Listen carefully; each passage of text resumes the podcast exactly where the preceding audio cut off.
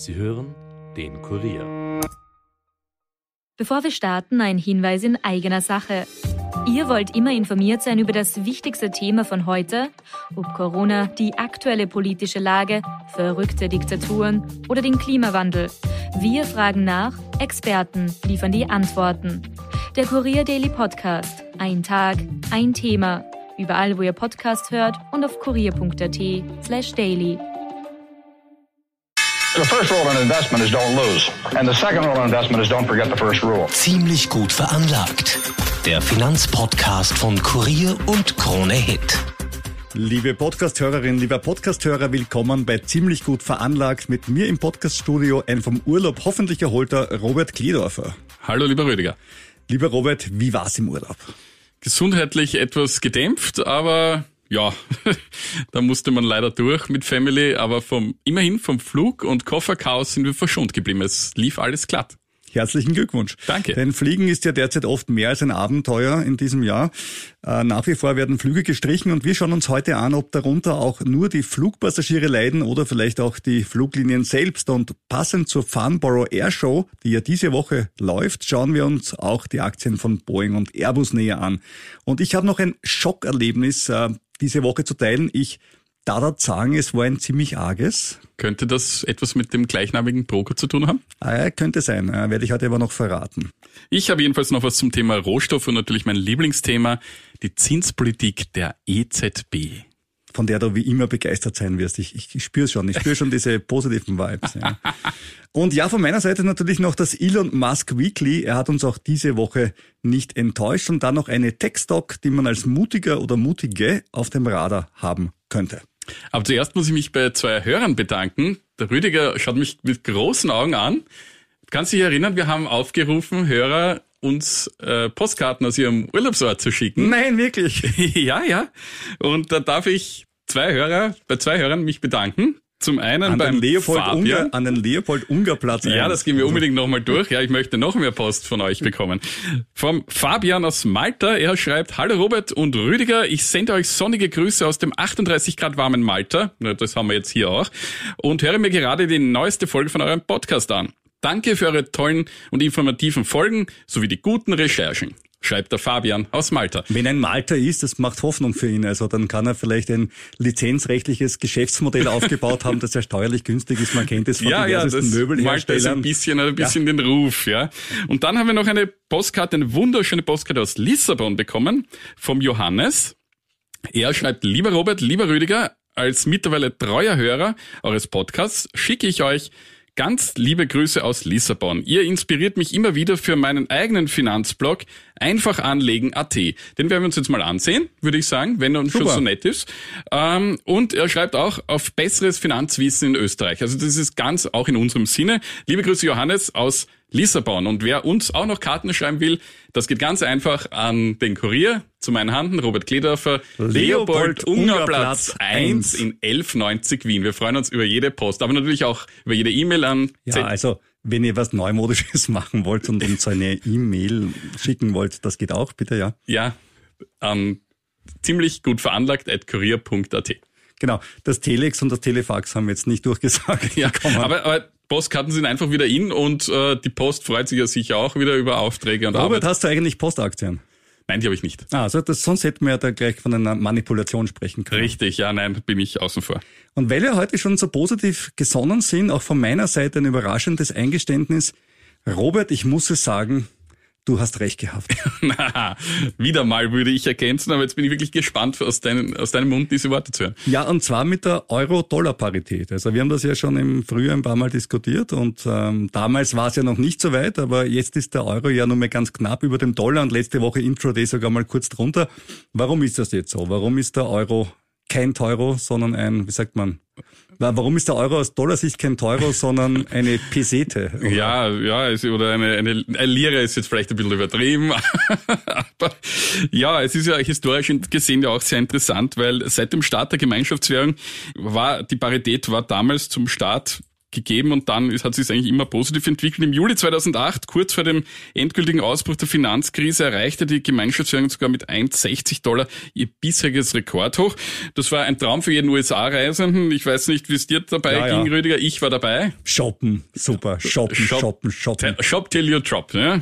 So lautet das Motto. Ja, und dann kam es allerdings zu Zinssenkungen und billionenschweren Wertpapierkäufen der EZB. Ja, und in den folgenden Jahren natürlich die Schuldenkrise und Corona-Pandemie und so weiter und so fort. Und das hat natürlich viel mehr auf den Euro gedrückt. Und zuletzt natürlich der Ukraine-Krieg und die Gaskrise. Das war dann zu viel des Guten. Und jetzt sind wir bei der Parität angelangt. Und ja, es könnte, könnte auch noch tiefer gehen. Jetzt abgesehen vom Ego, dass wir sagen, unsere Währung ist jetzt weniger wert, aber wie, wie betrifft uns das wirklich? Ja, das schmerzt uns vor allem bei den Rohstoffpreisen. Die Rohstoffpreise werden ja meistens in Dollar fakturiert und ja, jetzt werden, müssen die importiert werden und das wird natürlich furchtbar teurer. Was kann man jetzt tun, damit der Euro wieder ein teurer wird. Was kann man jetzt tun? Für, für die Amerikaner, nicht für uns, sondern für die Amerikaner. ja, also es ist ja so, man kann jetzt dagegen ja relativ wenig tun gegen gewisse äußere politische Umstände, ja. Ukraine-Krieg, der ist nun mal halt näher bei uns als in den USA. Das ist das große Problem, das ist das große Thema. Was man allerdings tun kann, die Zinsschraube drehen. Die Zinsschraube. Richtig. Weil in den USA liegen die Leitzinsen bereits bei 1,5 bis 1,75 Prozent. Und für die nächste Woche ist eine nächste Erhöhung angekündigt. Die Fed ist da viel aktiver. Und äh, je mehr sich diese Spanne zwischen Euroraum und USA auseinandergeht, desto mehr Geld fließt natürlich in die besser verzinsten USA, weil das ist ja logisch. Wenn du jetzt zur Bank X gehen würdest, wo das ja. Zinsangebot nur 0,2 Prozent ja. ausmacht und es gibt eine Bank Y mit 0,3 Prozent, wo wirst du hingehen? Zur FED. ja, in dem Fall ist Bank Y die FED. genau. Und so ist es einfach. Und ja. jetzt ist es soweit. Die Entwertung des Euros hat ja auch eine Auswirkung auf die Inflation und an dieser Stelle eine musikhistorische Sache. Was sagt dir der Hit? Oder kennst du noch den Hit? Du bist ja ein bisschen jünger als ich. Una Paloma Blanca. Una Paloma, Paloma Blanca. Blanca. Ja, keine Ahnung, wer den singt, aber ich kenne ihn, ja. Also ein Holländer, ja. Das war 1975. Ja. ja. Und wie man sagen muss, wir haben die höchste Inflation aktuell seit 1975. 75, ja. ja. Und übrigens heißt das übersetzt eine weiße Taube. Wollte ich nur sagen zum Thema sinnloses Wissen. Ja, Jetzt weißt du auch, was du da immer gesungen hast als Kind. ja, die Inflation ist jedenfalls sehr hoch. Ja, das kann man sagen. Apropos Zinsen, lieber Robert, und da gibst du, du warst auch überrascht, um 0,5 Prozent hat die EZB gleich erhöht. Ja, das hat mich in der Tat überrascht. Es gab zwar vor zwei, drei Tagen schon die ersten Anzeichen, Gerüchte in den Agenturen, das könnte mehr werden. Ich habe es nicht geglaubt, aber Chapeau, Frau Lagarde. Ja. ja, gut gemacht, aber das kann nur ein Anfang sein. Jetzt bitte weiter so in diesem Tempo. Schon, okay, weiter so in diesem Tempo, lieber Robert. Was für ein Zinssatz wäre für dich angebracht? Also in der guten alten Zeit war der Zinssatz meistens über, überhalb der Inflationsrate. Ja? Jetzt glauben wir beide nicht, dass die Leitzinsen irgendwann einmal auf neun Prozent erhöht werden. Das ist sollten. natürlich äh, Schwachsinn und man muss auch sagen, jetzt neun Prozent wird es ja nicht bleiben. Es, es wird übers Jahr gerechnet, werden sechs sein, nächstes Jahr dann vier oder so. Es gibt ja diverse Prognosen, die sind ja alle uneinheitlich, weil es ja auch sehr schwierig ist derzeit. Ja, ich das bin ja jetzt ja auch kein, kein Inflations- und, und Zinsexperte. Aber wie bereits öfters erwähnt, wie Magie wird die Inflationsrate ab September, Oktober, November, Dezember langsam runtergehen, weil einfach der Vergleichswert aus dem Vorjahr. Natürlich, ja, ist, natürlich. Ne? Und man, man, wir werden da ja auch später noch zu sprechen kommen, die Rohstoffpreise, der Treiber der ganzen Sache, sind ja auch schon wieder leicht am Sinken. Also ja, aber wie gesagt, ich bin, ich, ich verstehe die Lage der Frau Lagarde und der EZB. Das ist eine schwierige Lage. Wir haben eine sehr hohe Inflation. Zugleich natürlich droht eine Rezession. Dann haben wir Länder, die sich mit ihren Schulden auch noch schwer tun. Dann haben wir Länder wie Italien, die höchst verschuldet sind. Jedes weitere Prozentpunkt kostet immens viel für Italien an den Zinszahlungen, auch was neue Staatsanleihen betrifft. Alles gut und schön. Frau Lagarde sitzt da natürlich zwischen den Stühlen ein wenig, verstehe ich. Dennoch geht sie mir zu zögerlich voran. Und was weiter noch dazu kommt, sie will jetzt quasi sich bei Italien ein wenig, ja, ich weiß nicht, äh, äh, einschmeicheln. Sie plant ja schon wieder ein neues Programm zum Kauf von Staatsanleihen. Äh, Die sind dann, Ja, das ist dann also, zwar gebunden ja, an, die, ja, an gewisse Auflagen, aber wir kennen ja die, alle diese Auflagen, man glaubt ja schon kein Wort mehr. Du hast überhaupt kein Vertrauen mehr in die Frau Lagarde. Ich habe überhaupt kein Vertrauen mehr in die gesamte Institution EZB und da ist die Frau Lagarde nur das Aushängeschild, um ganz ehrlich zu sein. Ich sehe es nicht ganz so pessimistisch wie du. Es ist eine extrem schwere Aufgabe, den Balance zu haben zwischen der Verschuldung von Italien einerseits, der unglaublichen Inflationsrate andererseits, dem Verfall des Eurokurses gegenüber dem Dollar, dass die Inflation noch beschleunigt wegen der Energiepreise, hast du ja vorher schon ausgeführt. Das ist alles richtig, aber ich würde noch nicht von einem kompletten Vertrauensverlust sprechen. Und ich denke mir, wenn man sagt, man hat äh, die Notwendigkeit, die Zinsen zu erhöhen und will gleichzeitig zu verhindern, dass der Euro zerbricht. Und ich glaube, das ist auch ein Job der EZB, dafür zu sorgen, dass die Währung, für die sie steht, einfach nicht zerbricht. Dann fallen mir außer Anleihenkäufen jetzt nicht so wahnsinnig viele Sachen ein, die sie machen könnte. Ja, das mag sein, dass das ein bisschen eine schwierige Situation derzeit ist. Das, da gebe ich dir schon recht. Äh, Das ist halt der Vorteil der USA, weil es ist eine Nation. Ja. Und ich weiß nicht, ob ein, ich kann ja nicht sagen, ob jetzt für andere in ihrer Position besser gehandelt hätte oder aktiver. Es hat, nie, es hat keine ihrer Vorgänger diese Probleme gehabt, die sie gehabt hat. Ne? das ist natürlich richtig. Das, was wäre, wenn, funktioniert Herrn, nicht. Den, den Herrn Draghi fragen. Der hat gerade andere Probleme. Der will, der will jetzt auch nicht mehr Premier sein. Hat ihm auch keine Freude mehr. Gut. Das ist alles schlimm und das ist alles furchtbar. Und ich habe einen Schock gehabt diese Woche, der das massiv übertrifft. Weil wir reden da jetzt von 8, 9 Prozent. Ich habe erlebt, dass das wertvollste oder eines der wertvollsten Unternehmen der Welt, ein Leuchtturm der westlichen Marktwirtschaft, in meinem Portfolio 95 Prozent seines Werts verloren hat. Rivian? Nein, Moment. Ein Leuchtturm der Marktwirtschaft, westliche Welt, gut, westlich sind sie, aber Leuchtturm weiß ich nicht. Rivian hat übrigens seit Jahresanfang 67 Prozent verloren. Das ist auch nicht schön, aber besser als 95. Aber an einem Tag 95 Prozent bei einer Aktie eines Unternehmens, das wir alle kennen, auch schon im Podcast öfters erwähnt haben, nämlich bei Google oder wie man heutzutage sagt, Alphabet. Wie bitte? Das ist von mir völlig vorübergegangen. Aber okay, ich war auf Urlaub. Genau. Ich habe mir auch gedacht, ähm, das ist ungewöhnlich. Und äh, liebe Freunde von Dadat, meinem Online-Broker, ich Dadat sagen, dass ihr mich schockiert habt. es gab nämlich einen, wir haben es ja im Podcast schon erwähnt, Aktiensplit. Und was passiert beim Aktiensplit? Es wird eine Aktie geteilt auf viele kleine neue junge Aktien. Das heißt, in dem Fall 20 zu 1. Das heißt, eine alte Aktie sind 20 neue Aktien. Deswegen ist eine neue Aktie auch nur ein Zwanzigstel Wert von einer alten Aktie. Geht sicher aus. 20 durch 20 ist Ist ja relativ logisch, ja. Dumm nur, wenn du vorher, so wie ich, äh, als Großkapitalist vorher vier Google-Aktien gehabt hast und nachher auch vier Google-Aktien hast, die dann einfach statt vorher ungefähr so um die 9000 Euro nachher immerhin heiße 444 Euro wert waren. Und ich denke mir, um Gottes Willen, was ist da passiert? Ja, ich meine, es ist mir schon zum zweiten Mal passiert jetzt bei der Dadat, muss ich fairerweise sagen, nämlich schon vor eineinhalb Jahren bei McCormick. Jetzt kann man sagen, McCormick muss man nicht kennen, ist ein US-Gewürzhersteller, allerdings ein Dividendenaristokrat, also eine Firma, die eigentlich was für dich wäre, lieber Robert. Aber, okay, Fehler können passieren, aber gleich mal bei Google, hm, na gut. Und äh, ich habe dann aber angerufen bei denen Ja. und gesagt, hallo. Und dann haben sie gesagt, na, ist nach 18 Uhr. Ich dadat, dann sagen sie dir wirklich bei der Hotline, ich dadat morgen in der Früh wieder anrufen. Ich bin auch ein Freund von Branding, ob das jetzt so cool ist, weiß ich nicht, wenn du gerade den Geld suchst, ja. Aber ich habe dann einen Rückruf vereinbart und die haben nämlich zurückgerufen und sie war total freundlich und total nett und hat gesagt, es liegt daran, dass die Verwahrungsstelle der Wertpapiere, die nicht sie selber sind, offensichtlich haben sie einen Broker noch dazwischen, einfach es noch nicht ausgeführt hat, diesen Split. Im Kurs wurde es aber schon ausgeführt Okay. und es wird wieder gut werden und heute früh war es auch wieder gut. Das ist fein. Dann bist Genau. du ja wieder beruhigt. Ich bin wieder beruhigt, aber ich find's trotzdem immer wieder spooky, wenn du reinschaust ins Portfolio und ich, ich gebe ja zu, in Zeiten wie diesen gibt es durchaus Fälle, wo du so Verluste siehst von 50 Prozent, wo du denkst, jo, Ja. das passiert. Ich meine, ich sage nicht, dass es leibend ist, aber es passiert. Ja. Aber in dem Fall habe ich gedacht, hey, Alphabet? Really? Okay. Ist wieder gut, ja. Also liebe Datat, ich mag euch eh, vor allem weil ihr US-Aktien gut abrechnet, was die Dividenden betrifft, äh, nämlich zum Devisenmittelkurs, was echt nett und fair ist, finde ich ganz großartig. Aber bei den Splits bitte bum bum bum bum, schont mein Herz. Das wäre eh total nett von euch, genau. Außerdem muss ich sagen, es gab auch schon Aktiensplits, der hat funktioniert, zum Beispiel bei Amazon. Okay. Da war der Split vollkommen okay. Also mal geht's besser, mal geht's schlechter. Aber bleiben wir gleich bei Amazon. Äh, letzte Woche war Amazon Prime Day. Lieber Robert, hast du zugeschlagen beim Nee, ich Amazon war ja Prime? Urlaub. Ja, da kann man nicht zum Smartphone greifen und was kaufen. Das ist undenkbar. Hast du dein Dial-Up-Modem nicht mitgehabt? Hör darauf. Hast du mit dem Fax bestellt bei Amazon? Kann man beim Amazon noch, noch, noch mit Fax bestellen? Geht das? Ah, du weißt doch, mit Kindern, da hat, kommt man einfach nicht dazu. Da kommt dann so gar nichts, genau. Habt ihr keine Kinderbetreuung gehabt im Urlaub, so wo man sich ein bisschen abgibt? äh, doch, aber Kinder wollten nicht.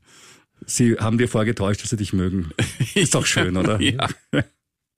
Gut, aber Amazon hat gesagt, es war der beste Prime-Event der Geschichte. Ich fand's nicht so cool. Ich habe reingeschaut und entweder hätte ich mir jetzt meine fünfte Alexa kaufen können oder meinen siebten Fire TV Stick, weil die waren echt billig, aber sonst fand ich die Angebote jetzt nicht so prickelnd dieses Jahr. Aber Amazon sagt, bei Amazon-Geräten beste Verkaufszahlen ever und Rekordumsätze für Drittverkäufer. Was sie nicht gesagt haben, ist, dass es in Summe der beste war. Also das könnte auch einen Grund haben. Dennoch, die Analysten lieben Amazon. 47 Bewertungen gibt es im Juli bereits. Und davon sind 15 Strong Buys, 28 Buys und damit 90 Prozent Kaufempfehlungen. Und wie erwähnt, ich habe selber auch Amazon-Aktien und in diesem Fall sogar ohne Einwirkung die korrekte Anzahl. Super. Das ist total schön. Damit weiter zu dir, lieber Rohstoff Robert, wie ich dich heute nennen möchte. Ja, wir sprechen ja schon seit Monaten von steigenden Preisen bei Rohstoffen aller Art, allen voran Erdöl. Doch der Peak dürfte jetzt erreicht sein. Bei Rohöl gab es sogar einen Rückgang in den vergangenen Tagen auf zeitweise unter 100 Dollar das Fass. In den USA ist der durchschnittliche Benzinpreis so niedrig wie seit Mai nicht mehr. Und Erdgas wiederum verbilligte sich in den letzten drei Monaten um 11 Prozent. Seit Jahresbeginn beträgt das Plus allerdings noch immer 100 Prozent. Aber auch bei Industriemetallen wie Aluminium oder Eisenerz zeichnet sich eine Entspannung ab, selbst bei Agrarrohstoffen wie Weizen, obwohl der Krieg noch immer andauert. Weizen ist praktisch wieder auf demselben Niveau wie vor Kriegsausbruch. Dasselbe gilt etwa für Mais oder Sojabohnen. Mal schauen, ob das auch bei den Endverbrauchern so ankommt, weil diverse Zwischenhändler schneiden ja das sicher mit und das gilt jetzt nicht nur für die Nahrungsmittel, da drücken wir vor allem wirklich die Daumen, dass der, das bei den Endkunden so ankommt, weil das geht ja um Menschenleben, aber es geht auch Ja. bei anderen Produkten drum, also bei einem Auto zum Beispiel, da hängt ja jetzt nicht nur was an den Metallen, sondern es gibt ja nach wie vor einen Chipmangel zum Beispiel, also ich weiß nicht, ob das jetzt so schnell bei den Endkunden ankommt und dann die Inflation nach unten drücken wird. Gutes Beispiel dafür ist ja das Öl. Also wenn Genau, ich mir jetzt ja anschaue, noch- der Ölpreis und gleichzeitig die Grenzacker Straße, also auf der einen Seite ist Rotterdam, auf der anderen Seite ist die Grenzacker Straße. So, das muss ich jetzt erklären. Wenn man zur Krone Hit fährt, fährt man da vorbei, da sind zwei Tankstellen hintereinander. Und Rotterdam ist der Spotmarkt für Öl, wissen wir eh. Und wenn ich diese beiden Preise vergleiche, irgendwie habe ich das Gefühl, so richtig korrelieren tut's jetzt nicht. Ja, das, man muss jetzt allerdings ein bisschen fair sein jetzt in dem Fall. Wir haben ein österreich-spezifisches Problem.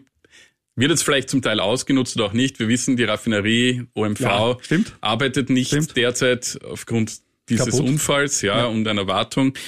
Zweiter Aspekt ist natürlich der Euro-Dollar-Kurs, den wir schon besprochen haben. Ja, okay. Jetzt sinkt natürlich der Ölpreis, aber zugleich wird der Dollar immer Ja, aber da reden wir von drei, vier Prozent. Also ich Ja, finde es noch immer, es ich ist find's noch immer interessant, wenn du, wenn du siehst, es ist noch immer um die zwei Euro. Es ist immer noch um die zwei Euro, ja. Und du denkst dir, ähm, wir haben einen Preis von 104 Dollar oder manchmal jetzt auch 100, unter 100 Dollar schon gehabt beim, beim Rohöl. Ich habe schon das Gefühl, dass man, dass sich Preise nicht nur bilden aufgrund der Rohstoffpreise, was ja okay ist, sondern sie bilden sich auch, und das finde ich auch sehr okay, aufgrund von Marktpreisen. Man kann das verlangen. Und das Ja. Spannende ist, die Leute kaufen den Sprit um zwei Euro, fluchen, schimpfen alles. Aber es wird trotzdem anscheinend nicht um so viel weniger getankt, dass ich jetzt als Ölkonzern sagen würde, na gut, das rentiert sich nicht mehr, ich muss mit den Preisen Ja. runtergehen, weil der Konsum zurückgeht. Da sind wir beim dritten Aspekt, das ist Hauptreisezeit. Ja. Und natürlich, da wird getankt und da muss getankt werden, weil jeder, der mit dem Auto fährt, äh, muss halt den Kübel voll kriegen. Außer natürlich der Rüdiger mit seinem Tesla, der Ja. muss nicht voll tanken. Zumindest kein Benzin oder kein Diesel. Ich danke mit Strom. Und wie ich auch sagen muss, ich habe noch einen Tesla aus dieser Zeit, wo das europaweite Tanken im Supercharger-Netzwerk gratis ist. Und das ist wirklich angenehm im Moment, muss Ja. ich ehrlich sagen. Finde ich Ja. gut. Finde ich auch gut. Ich wünsche dem Auto ein langes Leben. Beim Hegen und Verlegen. Ja. Ja, was bei Euro-Dollar auch, äh, wo man den Unterschied zwischen Euro und Dollar auch besonders gut sieht, ist Gold. Das haben wir eh schon öfters besprochen. Das liegt in Dollar gerechnet seit Jahresbeginn um 6% tiefer, in Euro 5% höher. Und wo man es auch sieht, ist bei US-amerikanischen Aktien, muss man fairerweise auch Ja. sagen. Jetzt kann man sagen, ja, eh, Könnte man das sagen, hat eh Nasdaq- wurscht, aber das hat der Nasdaq jetzt auch nicht ganz wirklich. gerettet, aber zumindest hast du von den minus 28 Prozent, die er runter ist, sieben, sieben Prozent in etwa wieder gewonnen. Also, Ja. ja, ich meine, Immer, immerhin. immerhin, ja. Aber es ist noch immer trotzdem auch in Euro ein Bärenmarkt. Na klar. Ja, An dieser Stelle unser kleiner Hinweis. Die Erwähnung von Aktien, Anleihen und anderen Wertpapieren in diesem Podcast stellt keine Empfehlung dar. Wenn du selbst finanzielle Anlageentscheidungen triffst, dann musst du selbst dafür gerade stehen. Wir haften nicht für deine Entscheidungen, sondern dafür, was wir mit unserem eigenen Geld machen. Ich zum Beispiel habe mir vor ein paar Monaten Airbus und Boeing gekauft. Airbus minus 10%, Boeing minus 26%. Beides nicht berauschend, beides nicht besonders schlimm im aktuellen Börsenumfeld, muss man leider auch dazu sagen. Wenn man da jetzt nachkauft, blöde Idee, Robert, oder brauchbare Idee? also wir beide haben ja schon unsere Claims diesbezüglich abgesteckt. Ich bin ja klar Team Airbus. Ich bin Team beide. Ja, ähm, ich besitze aber beide Aktien nicht. Ähm, jetzt ist es so, dass man das ganz gut gesehen hat, wie sich die Geschäfte bei den beiden entwickeln, nämlich bei der dieswöchigen Flugzeugmesse im britischen Farnborough. Es gibt dort auch kleinere Hersteller, aber jedenfalls das meiste Geschäft dreht sich um die zwei. Und in den Jahren 2015 bis 2019 hatten die beiden bei den Messen in Farnborough und in Le Bourget bei Paris, die wechseln sich immer jährlich ab, im Durchschnitt zusammen etwa 800 Bestellungen bekannt gegeben. Heuer dürften es wohl nur 500 sein. Das ist angesichts der ziemlich finanziell angespannten Lage der Airlines doch eine relativ große Summe, wie ich meine. Ja, aber auch verständlich, weil natürlich durch den hohen Rohölpreis äh, auch die Motivation natürlich da ist, auf spritsparende Jets Klar. umzustellen. Und das ist ja genau der Unterschied, wenn ich einen neuen Jet kaufe, dass der Verbrauch vielleicht um 20, 25 Prozent geringer ist und das heißt halt jetzt schneller herinnen. Wenn man die Mittel hat, das tun zu können, ist ja, ist ja nicht zwingend so. Ne? Ich, ich erinnere noch an Rennt ja unsere alles. eigene Airline, die Rennt ja alles über Leasingfirmen. Ja, aber auch selbst unsere eigene Airline ist ja mit uralten Fliegern, die sie im eigenen Besitz hatte, ja noch sehr viele Jahre geflogen bis zum Beginn der Pandemie. Ja, heute auch noch. Also die Ja, die- Langstreckenflotte der ja, aber, Austrian aber, ist nach aber wie vor hat, nicht sie, hat sie auf den endgültigen Abstellplatz Das gestellt. stimmt, aber trotzdem würde ich die Langstreckenflotte der Austrian nicht als Jungbrunnen bezeichnen. Sag's mal so. Definitiv nicht. Aber das ist jetzt ein kleiner Exkurs gewesen. Vor allem um Aufträge für Mittelstreckenjets mit nur einem Gang wird gerittert. Boeing hält in diesem Bereich nur noch einen Marktanteil von rund 30 Prozent. Vor zehn Jahren war es noch rund 50 Prozent. Airbus konnte dank des A320 und Co ziemlich stark zulegen. In den Prognosen bis 2040 gehen jedenfalls beide davon aus, dass rund drei Viertel aller Auslieferungen auf Jets wie dem A320 Neo entfallen.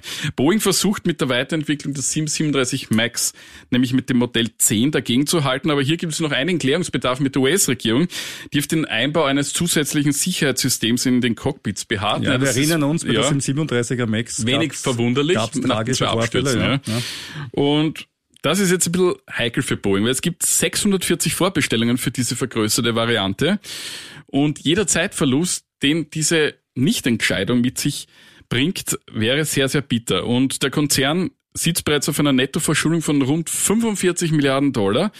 Aus Sicht von Analysten müsste der Hersteller eigentlich ein neues Flugzeug entwickeln, um den verkaufsstarker A321 Neo mehr entgegensetzen zu können. Manche Experten hielten es für notwendig, dass der US-Konzern für eine solche Investition eine Kapitalerhöhung vornehmen sollte. Aber das ist halt in Zeiten wie diesen jetzt auch ein bisschen schwierig. Vielleicht kurz zur Erklärung, was das bedeuten würde. Würden Sie das Kapital erhöhen, würden Sie neue Aktien ausgeben. Das heißt, die bisherigen Aktien hätten einen geringeren Anteil am Unternehmen und würden dadurch an Wert verlieren. Ja. Nur, nur um es kurz zu sagen, was das bedeutet. Das ist jetzt, wir haben es vorher gehört, die Zeit für so etwas jetzt ja. Börsengangmäßig ist jetzt nicht so wie bei der Rivian-Zeit. Nein, es ist, ein irgendwie, bisschen anders. machen wir dann die Luft draußen. Ich bin, ich bin, was Boeing betrifft, trotzdem immer optimistisch und zwar eher aus einem spieltheoretischen Ansatz. Und zwar deswegen, ich glaube, dass keine Airline ein Interesse hat, dass es irgendwann ein Monopol gibt von Airbus.